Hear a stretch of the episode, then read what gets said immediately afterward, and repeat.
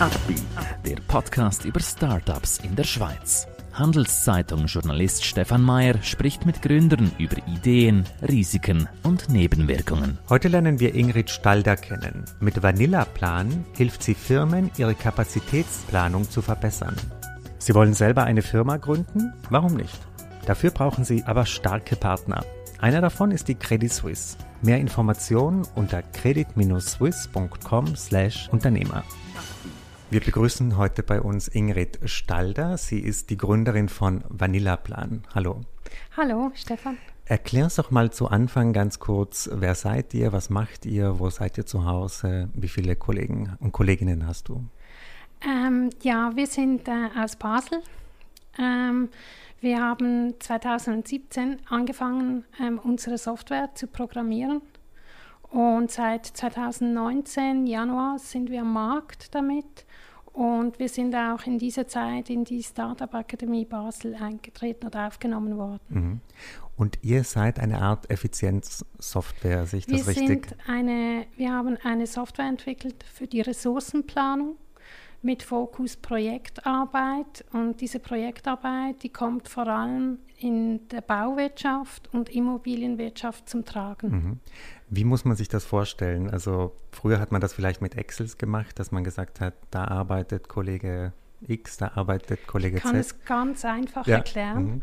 Und zwar, wir haben die Magnettafeln digitalisiert. Mhm.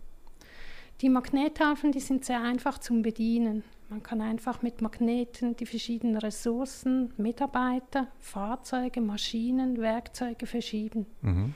Und so ist auch unsere Software aufgebaut.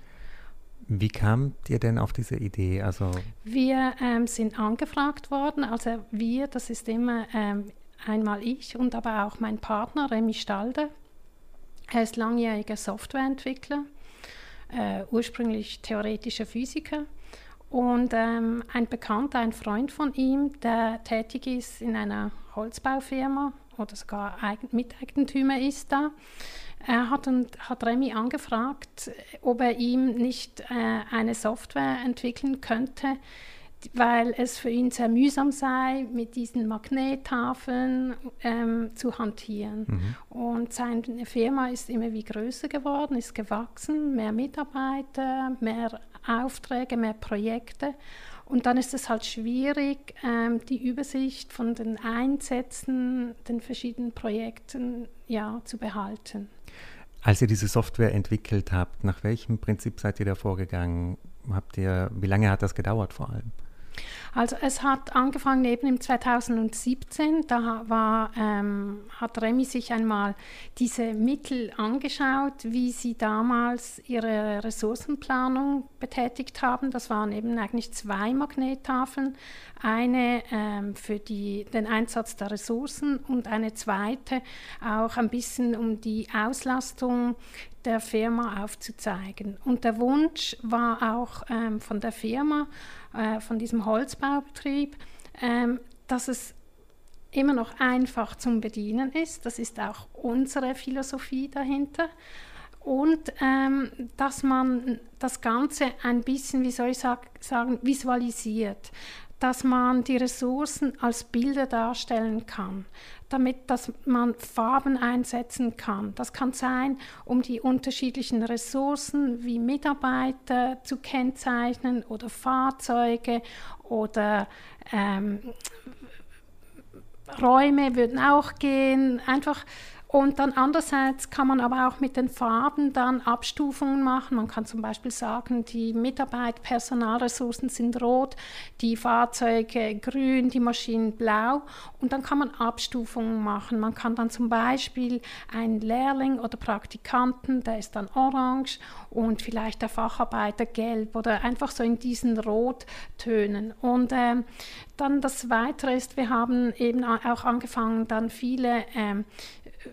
Piktogramme einzuführen, so Icons, die symbolisieren zum Beispiel Ferien oder wir haben besondere Fähigkeiten, die wir unsere Mitarbeiter ähm, versehen können und das ist dann ein Pokal. Und so ist ähm, das Ganze immer sehr visuell. Mhm. Man sieht daher immer eigentlich gerade anhand von diesen Zeichen oder Fa äh, Farben und Fotos entstehen dann solche Patterns, nennen wir das, solche Muster. Und ähm, an diesen Mustern erkennt man eigentlich sofort, also ein geübter Anwender natürlich, ähm, auf dieser Baustelle habe ich jetzt äh, drei Mitarbeiter, ein Fahrzeug, die und die Maschine und er sieht es gleich von Farbmustern, das passt mal mhm. vorerst. Und dann das Weitere, was wir haben, ist halt, ähm, wir haben auch eine Betriebsauslastung. Das ist eben in dieser Magnettafel, wo es ein bisschen so um den Betrieb geht, sage ich mal, ähm, einfach ausgedrückt. Und da sieht man halt immer, äh, wie der Betrieb jede Woche ausgelastet ist auf Basis der äh, aktuellen Projekte und Aufträge. Und das ist dann auch wieder in einem Rot-Grün-Diagramm. Bei uns grün ist immer alles gut im grünen Bereich und ähm, rot, wenn es zum Beispiel überlastet ist, ein Betrieb, aber auch unterlastet. Mhm. Was heißt eigentlich euer Name genau? Vanillaplan, ja, das ist entstanden und zwar, ähm, Remy hat sich diese Gedanken gemacht. Er wollte einen Namen, der ähm, in allen Sprachen der Welt etwas Gutes ähm, symbolisiert und das ist die Vanille oder Vanillepflanze. Und ähm, die meisten Menschen mögen den Vanillegeruch. Und ähm, so ist er auf das Wort Vanilla gekommen und Plan halt, weil wir planen. Und unsere Software ist eben ein Planungsinstrument. Man sieht damit, kann in die Zukunft ein bisschen sehen, ein Forecast, ja. Und das Logo, das hat sich dann einfach so ergeben. Das ist ja eigentlich, ähm, könnte sagen, eine Vanilleklasse, ein Vanillekorne, die drei Eiskugeln und das V als Korne. Mhm. Als ich mir eure Software ein bisschen angeschaut habe, habe ich mir am Anfang gedacht, das ist einfach so ein Effizienztool. Aber vorhin hast du gesagt, es geht auch darum, zu signalisieren, wenn jemand überlastet ist. Das finde ich eigentlich ganz interessant. Wie findet ihr das raus oder wie können das Mitarbeiter auch signalisieren? Also ähm, die Auslastung, die geht zuerst einmal einfach gesamtheitlich über den Betrieb. Ein Unternehmer sieht dann, ähm, eigentlich mit der Auslastung habe ich genügend oder zu wenig Aufträge für meine Mitarbeiter. Und dann sieht er auch sofort, ähm, er braucht weniger oder mehr Mitarbeiter. Das wechselt halt in den Bauunternehmungen, wechselt das wegen den Jahreszeiten sehr stark. Im Sommer wird viel mehr gebaut wie im Winter nach wie vor. Und dadurch ähm, hat er halt immer Wechsel von der Anzahl Mitarbeiter. Und das kann er dann ablesen, ist so ein kleine, wie eine Bilanz. Und dann haben wir aber auch noch auf der sagt mal Einsatzplanung, haben wir die Möglichkeit in einem Einsatzplan, wir haben verschiedene Einsatzpläne für kurz, ganz kurz Einsätze, mittlere Einsätze und längere Einsätze. Und da haben wir auch zwei Ansichten. Die eine ist ressourcenorientiert, ähm, das heißt, da sind die, die Mitarbeiter, die Ressourcen im Vordergrund, auch wieder mit Bildern. Und ähm, die andere ist dann die projektorientierte Ansicht. Und bei der ressourcenorientierten Ansicht, da wird immer angezeigt, eigentlich in ähm, jedem Tag, wie ein Mitarbeiter ausgelastet ist. Also hat er noch genügend Ressourcen oder zu wenig. Mhm. Und was vielleicht auch noch wichtig ist, bei uns sieht man halt auch visuell der Ressourcenverbrauch. Also bei der Projektarbeit braucht man, bei uns braucht man wenig Stammdaten. Zum Beispiel, man braucht ähm, Anfangtermin, Endtermin eines Projektes, wo das Projekt ist, ähm, der Ort, der Name, vielleicht eine kleine Beschreibung und dann der kalkulierte Aufwand, also eigentlich die Arbeit, um diesen Auftrag zu bewältigen. Mhm. Und unsere Software berechnet dann immer eigentlich den ja, Verbrauch pro Woche. Ähm, man darf den überschreiten, aber das wird dann angezeigt, auch wieder in einem kleinen Farbdiagramm. Rot heißt, ähm, wir haben zu viel Ressourcen verbraucht, das ist vielleicht nicht gut. Und grün ist alles wieder im grünen Bereich. Und ähm, wenn zum Beispiel zu viel Ressourcen verbraucht sind, das hat dann vielleicht bestimmte Gründe. Und da kann dann vielleicht ein Abteilungsleiter, ähm, der hat ja vielleicht auch die Einsicht auf diese, ähm, in die, diese Software. Und dann sieht er halt, aha, in diesem Projekt, da haben wir vielleicht zu viel Ressourcen verbraucht, vielleicht wurde ein Auftrag, ein zusätzlicher Auftrag nicht gemeldet oder ähm, es gab Probleme, es ist vielleicht ein Umbau, es war aufwendiger, wie wir gedacht haben, oder unsere Kalkulation war falsch. Oder? Mhm. Und dann kann er, aber dann, wenn es rot ist, dann kann man vertieft in das Projekt einsteigen und schauen, woran es liegt. Äh, wie ist denn jetzt der Status von eurem Startup? Seid ihr jetzt auf Kundenakquise? Wollt ihr jetzt wachsen? Ja. Wie schaut es bei euch aus? Ja, wir sind eben seit Januar 2019 am Markt. Wir haben ähm, im Moment etwa, ähm, ja, grob gesagt, zwischen 20 und 30 zahlende Kunden. Und das sind Firmen ganz klein, vielleicht, ich sag mal, 20 Mitarbeiter und bis halt größer, ähm, 200, 300, 400 Mitarbeiter.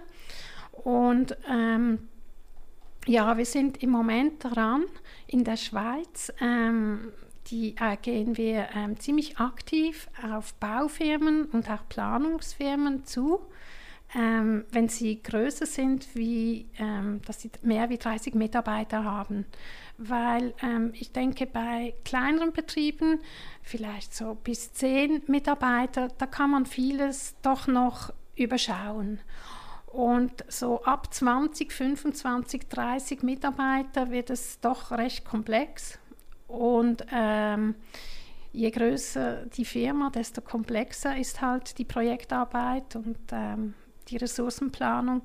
Und dann denke ich, ist äh, unsere Software ein gutes Hilfsmittel. Mhm. Ich hatte kürzlich einen Architekten hier im Podcast zu Besuch und der meinte, die Bauwirtschaft und die Planer und so weiter, die hinken bei der Digitalisierung extrem hinterher. Würdest du das bestätigen? Oder? Nein, ich glaube nicht. Mhm. Also ähm, ich stelle fest, eigentlich viele sind digitalisiert. Ähm, viele wollen auch ihre Hausaufgaben erledigen, sie möchten sich digitalisieren, sie möchten das alles, aber man muss halt auch sehen, ähm, da ist auch ein enormer Druck, es wird sehr viel gebaut. Und das Umsteigen auf eine neue Software, vielleicht sogar auf eine bessere, die man schon hat, das braucht doch ein bisschen Zeit. Und ähm, ähm, es ist immer so, äh, etwas Neues, das, da muss man sich doch ein bisschen darauf einstellen, man muss halt ähm, sich daran gewöhnen. Und da spielt, denke ich, schon auch ein bisschen die Rolle, eben wie hektisch ist das Umfeld. Und ich denke, bei uns, also bei den Baufirmen, ähm, Architekten ist das Umfeld recht hektisch und deshalb braucht es vielleicht auch ein bisschen länger, bis man ähm, dann einen Entschluss fasst oder auch die Möglichkeit hat, das umzusetzen. Und ähm, ja, ich sehe es so mhm.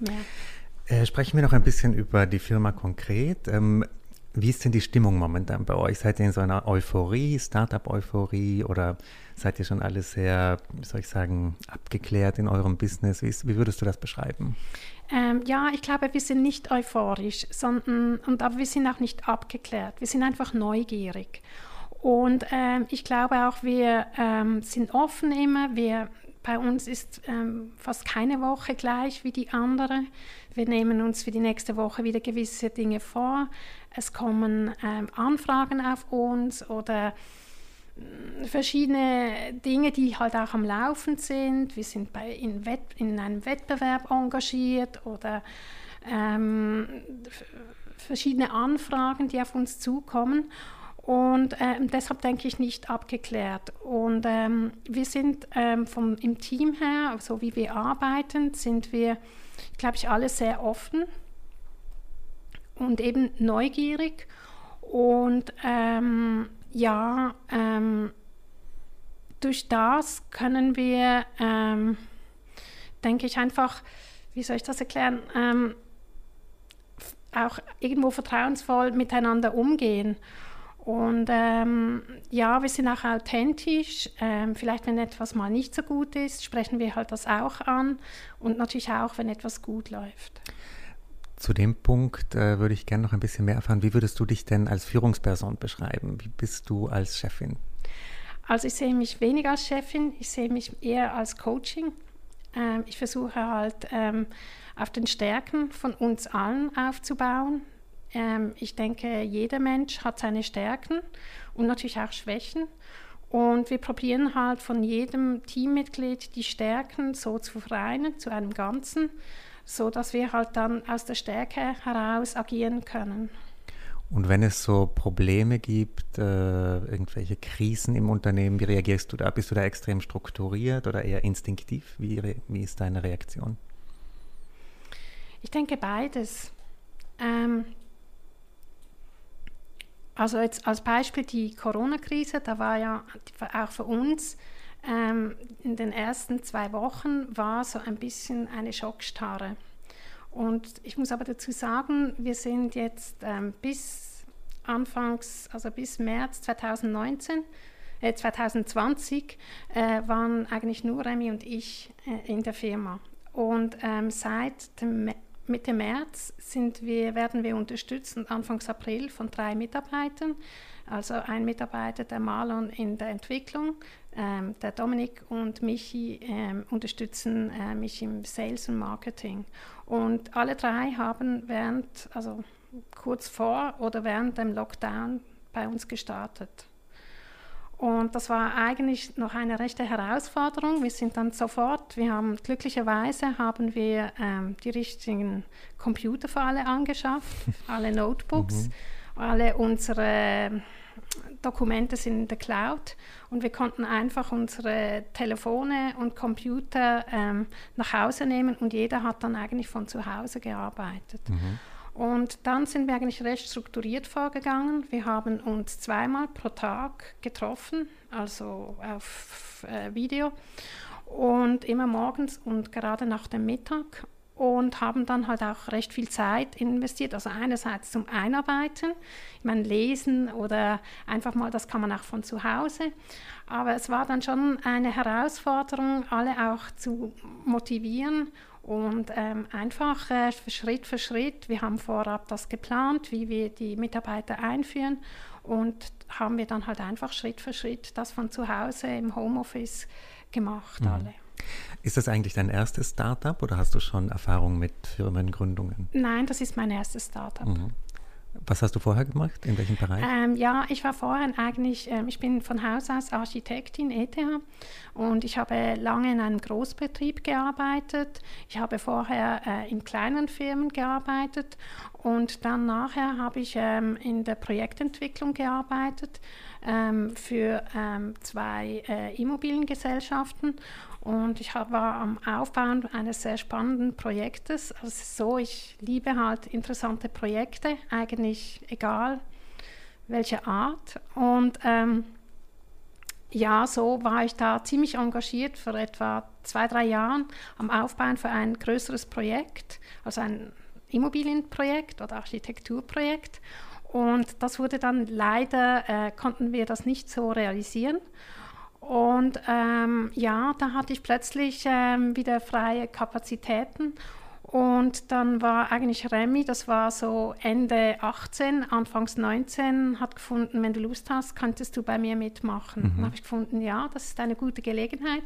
Unsere Tochter ist jetzt mittlerweile auch schon so weit, dass sie fast selbstständig ist. Ich habe wieder ähm, Kapazitäten und ja, mache gerne mit. Mhm. Wenn du jetzt den Leuten, die uns zuhören, die sich vielleicht dafür interessieren, selber eine Firma zu gründen, äh, sagen müsstest, was man dazu braucht, was würdest du da definieren?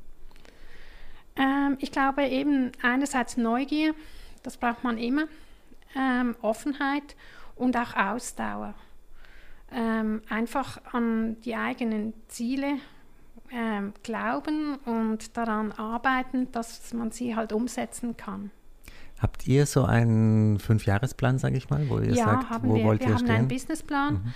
Eben, wir sind im Moment, also wir sind, werden auch betreut. Wir sind, was ich empfehlen kann, unbedingt, ähm, genau, ein bisschen Werbung für die Startup Akademie.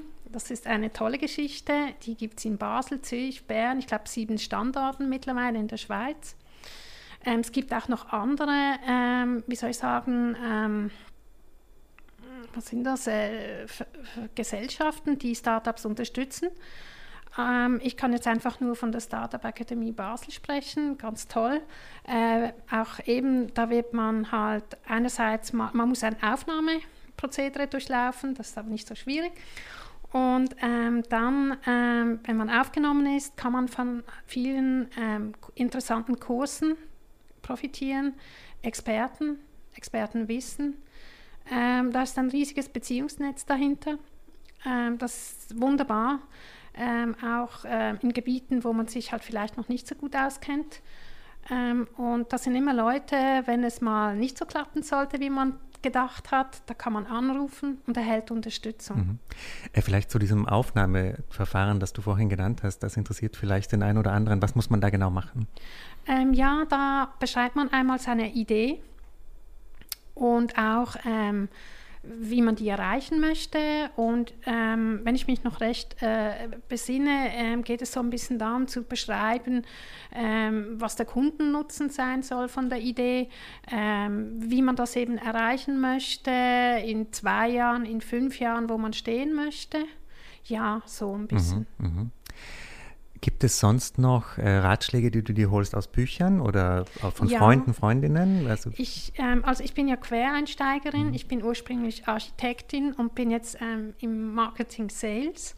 Ähm, aber es gefällt mir da auch sehr gut. Und ähm, ich habe mich anfangs ähm, sehr intensiv noch ähm, weitergebildet also alles, jeden Kurs. Ich konnte keine Ausbildung jetzt ähm, anpacken, also mehrjährige. Einfach es sind zu, ist zu wenig äh, Ressourcen, also Zeit zur Verfügung.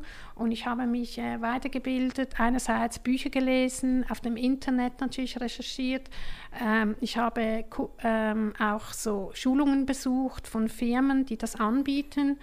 Ähm, so Tageskurse, ja, Könntest du dir vorstellen, noch eine Firma zu gründen oder bist du jetzt erstmal äh, völlig fokussiert? Ja, ich bin jetzt im Moment völlig fokussiert auf mhm. Vanillaplan und äh, nein, ich kann es mir im Moment nicht vorstellen.